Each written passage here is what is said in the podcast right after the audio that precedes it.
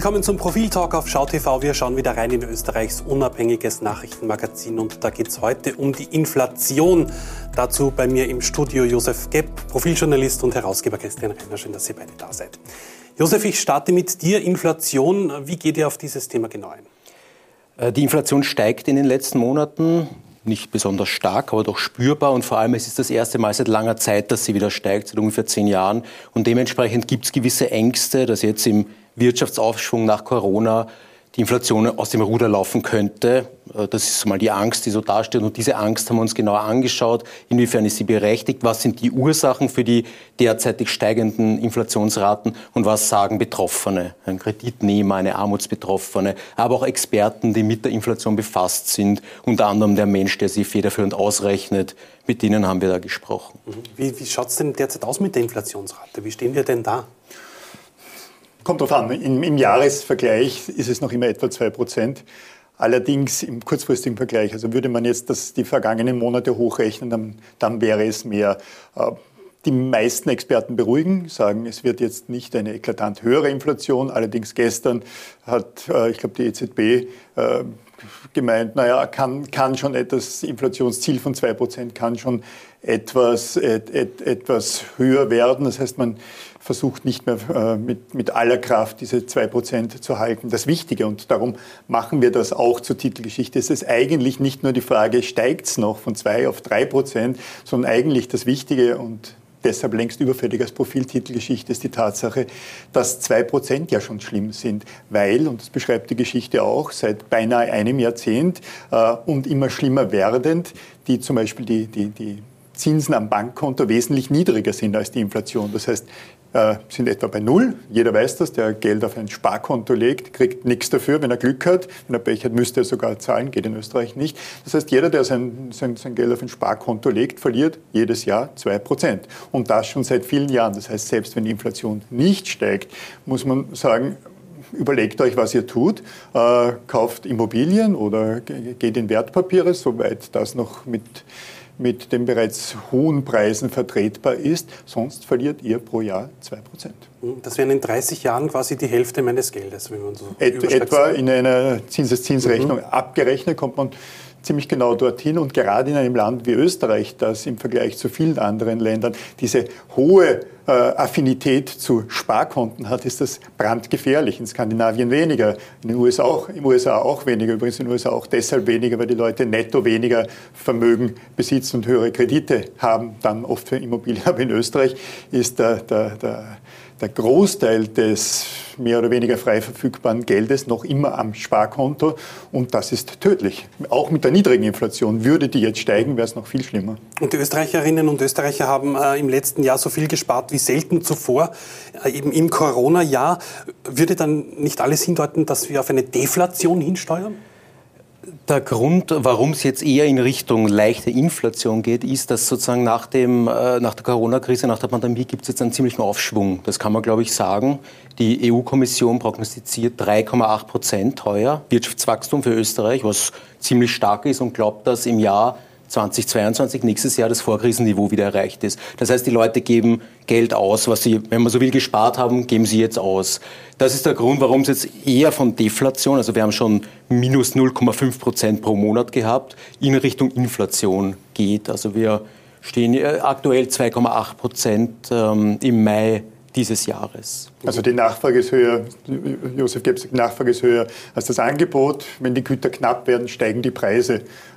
Künstlich oder ist es tatsächlich so? Also bei, bei vielen Rohstoffen sieht man es oder auch bei, also bei Holz. Bei, bei genau. Man darf nicht vergessen, es gibt ja noch Lieferengpässe. Die Pandemie einerseits kommt der Boom nach der Pandemie, andererseits sind die Handelsrouten noch zu und das führt gerade Unternehmer haben gerade ein, ein, ein, großes Problem, eben Holz zu bekommen, wie Christian gerade gesagt hat, Stahl zu bekommen, der Rohölpreis steigt und das sind so die, die Haupttreiber der, der derzeitigen Inflation. Sobald die auf die Endverbraucherpreise durchschlagen, also wenn die Unternehmen die Preise weitergeben an die Kunden, äh, sieht man das in der Inflationsrate. Mhm. Wo steigen denn die Preise derzeit am höchsten? Eigentum von Immobilien sehr stark, Mieten auch. Deshalb gibt es jetzt die Diskussion, ob nicht auch das Eigentum an Immobilien in die Inflationsrate hineingerechnet wird, was in Österreich nicht hineingerechnet wird. Die Mieten spielen zwar eine Rolle, das heißt, äh, wenn man sich anschaut, wie stark die, die äh, Immobilienpreise gestiegen sind, also Eigentumswohnungen, Häuser, Grundstücke, und das ist noch gar nicht eingerechnet, wäre die Inflation in Wahrheit et, etwas, et, etwas höher. Und dann viele andere Dinge auch, also zum Beispiel Erdöl und so weiter, da geht es aber rauf und runter, während bei den Immobilien wird es vermutlich hoch bleiben. Mhm. Was sagen denn so die Experten, mit denen du auch gesprochen hast, Josef? Womit müssen wir rechnen in den nächsten Monaten oder auch im nächsten Jahr? Also die Experten sagen quasi unisono, bis auf einige wenige Ausnahmen, dass das ein vorübergehendes Phänomen ist. Das sagen auch die, die Zentralbanken ganz stark. Deswegen äh, bleiben sie auch bei ihrer Geldpolitik. Also die Geldpolitik ist Nullzinsen und Anleihenkäufe, damit sozusagen die Wirtschaft richtig wieder Fahrt aufnimmt. Und Sie glauben halt, äh, dass der, die derzeitigen Inflationsraten kommen aus, den, äh, aus, dem, aus dem derzeitigen Boom in Verbindung mit diesen besagten Engpässen und dass sich das sozusagen in den nächsten Monaten wieder aufhören wird. Aber manche, ich sage mal, gewöhnliche Leute haben natürlich Angst, dass das jetzt steigen könnte.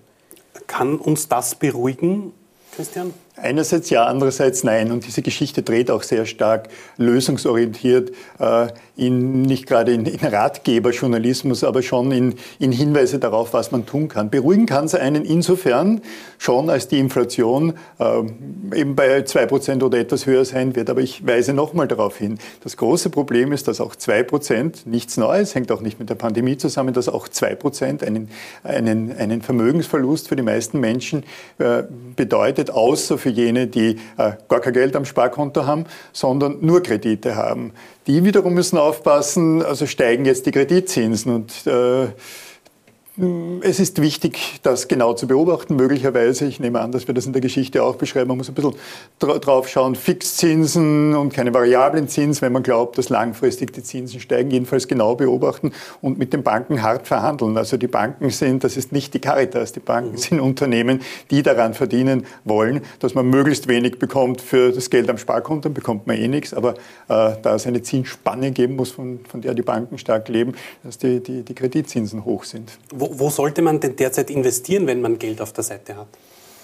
Es ist praktisch verboten, das so direkt zu beantworten. Ich kann nur äh, äh, ich kann, kann nur sagen, was so mein persönlicher Erfahrungshorizont wäre. Jedenfalls das Geld nur in geringem Maße als Bargeld auf einem Sparkonto liegen lassen. Auch Anleihen kann man derzeit kaum kaufen, weil weder Industrieanleihen und schon gar nicht das Bundesanleihen äh, irgendeinen Ertrag bringen. Das heißt, es bleibt nicht viel übrig, abgesehen von Autos, an denen man vielleicht Spaß hat oder, äh, oder Kunst. Das darf man immer nur beimischen. Es bleibt nicht viel übrig. Es bleiben zwei, zwei Assetklassen übrig. Das eine sind Immobilien, also Häuser, Grundstücke und, und Eigentumswohnungen und das andere sind dann wiederum Wertpapiere. Von allem anderen, ich glaube, das darf man sagen, rate ich heftigst ab. Also Bitcoins und Co. bitte nicht. Und mh, mm, dann gibt es immer noch die Diskussion, wie sehr soll man Gold beimischen. Meine persönliche Meinung, Gold ist nicht produktiv. Das heißt, Gold ist so spekulativ wie viele Dinge andere auch. Da Gold ja den Preis nicht daraus entwickelt, ob man es jetzt braucht für die Zahnkrone, dafür braucht man es gar nicht mehr, oder für sonst was, sondern das ist ein rein spekulativ. Wir bleiben bei Immobilien und bei Wertpapieren. Bei Wertpapieren sind, wenn man sich anschaut, sind die, die, die, die Kursgewinnverhältnisse schon relativ heikel, also, also in einem Bereich, wo man ein bisschen aufpassen muss. Dennoch, es bleibt einem nichts anderes übrig. Mhm. Nehmen wir noch eine kleine andere Kurve von der Inflation weg und zwar in Richtung neue Steuern. Wir sitzen auf einem Riesenberg von Schulden, äh, Corona geschuldet. Äh, ja. Absolut. Aus dem letzten Jahr, mhm. den muss ja irgendwer irgendwann mal abzahlen. Was droht uns denn da? Naja, einerseits muss man sagen, dass die Wirtschaft gar nicht so wenig wächst. Ja, also wie gesagt, 3,8 Prozent sind prognostiziert und höheres Wachstum heißt, die Schulden werden niedriger. Ja, weil praktisch das, wenn man so will, das wieder erwirtschaftet wird, was die Schuldenquote reduziert. Andererseits gibt es natürlich auch politische Überlegungen, macht man Konsolidierungsprogramme, also Sparpakete, wenn man so will. Es gibt auch Gedank äh, die Gedanken, dass man eine Vermögensteuer einführt, dass man sozusagen das chronisch unterbesteuerte Vermögen in Österreich wieder stärker besteuert. Ähm, es hängt, es hängt vieles davon ab, wie sich die Pandemie weiterentwickelt. Wir reden die ganze Zeit so, als wäre das eh schon vorbei. Jetzt gibt es aber neue Varianten. Wenn die uns quasi wieder die Wirtschaft zusammenhauen, dann wird das und das Wachstum dadurch nicht so eintrifft wie prognostiziert, dann wird das ein Problem. Mhm. Wenn, wenn, wenn das Wachstum so kommt wie prognostiziert, äh, glaube ich, wird sich so wie nach der letzten Krise 2008, 2009 dieser Schuldenberg abtragen lassen. Da bin ich ganz, ganz der Meinung von, von Josef. Einerseits so wichtig darauf hinzuweisen, die Corona-Krise ist nicht vorbei. Äh, es, eine vierte Welle wird kommen. Es kann nur sein, dass die nicht zu, zu, zu Bettenengpass auf den Intensivstationen führt oder führen wird. Wenn es so bleibt, genau wie der Josef gesa gesagt hat, ist, das, ist die Verschuldung äh, der Staaten nicht das Hauptproblem. Die mag jetzt 20 Prozentpunkte gestiegen sein, da wachsen wir raus, wenn, wenn die Wirtschaft wächst. Andererseits bei den niedrigen Zinsen, die auch die Republik zahlt, die zahlen ja auch niedrige Zinsen, ist das keine, keine besondere Belastung. Das heißt, vor, den, vor, den, vor zusätzlichen Steuern würde ich mich nicht fürchten. Ich fürchte mich schon genug vor den Steuern, die wir ohnehin haben. Mhm. Ähm, es heißt ja immer in der Politik, der kleine Mann muss entlastet werden, aber am Ende zahlt es auch immer der kleine Mann. Inwiefern ist denn eine gerechte Steuerpolitik unmöglich sogar? Ich würde mal sagen, die insgesamt, wenn man schon mal von der Inflation spricht, zahlt, zahlt schon der kleine Mann oder die kleine Frau, weil Reiche oder, oder Mittelstandsbevölkerung äh, hat das Geld ja eben nicht im Bargeld herumliegen, beziehungsweise hat mm, arme Menschen haben eben gar kein Geld die anderen haben Immobilien oder, oder, Wert, oder Wertpapiere. Steuerpolitik, wir sind das hart in der, in, der, in der Frage persönlicher Meinung. So sehr Vermögenssteuern oder Erbschaftssteuern nicht unmittelbar etwas bringen, so sehr äh, habe hab ich ein, ein, Problem damit, dass Menschen sehr ungleich, äh, sehr ungleich geboren werden, Kinder, und diesen, diesen Rucksack des äh, Nichtvermögens ein Leben lang mit sich schleppen.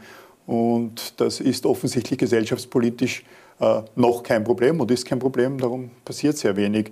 Und es wagt sich eben keine Partei wirklich, wirklich dorthin etwas dran zu ändern. Aber äh, gerecht erscheint mir das nicht. Dankeschön euch beiden. Alles zum Thema Inflation lesen Sie im neuen Profil. Schauen Sie da rein, wie auch bei uns. Bis zum nächsten Mal. Danke fürs Zusehen.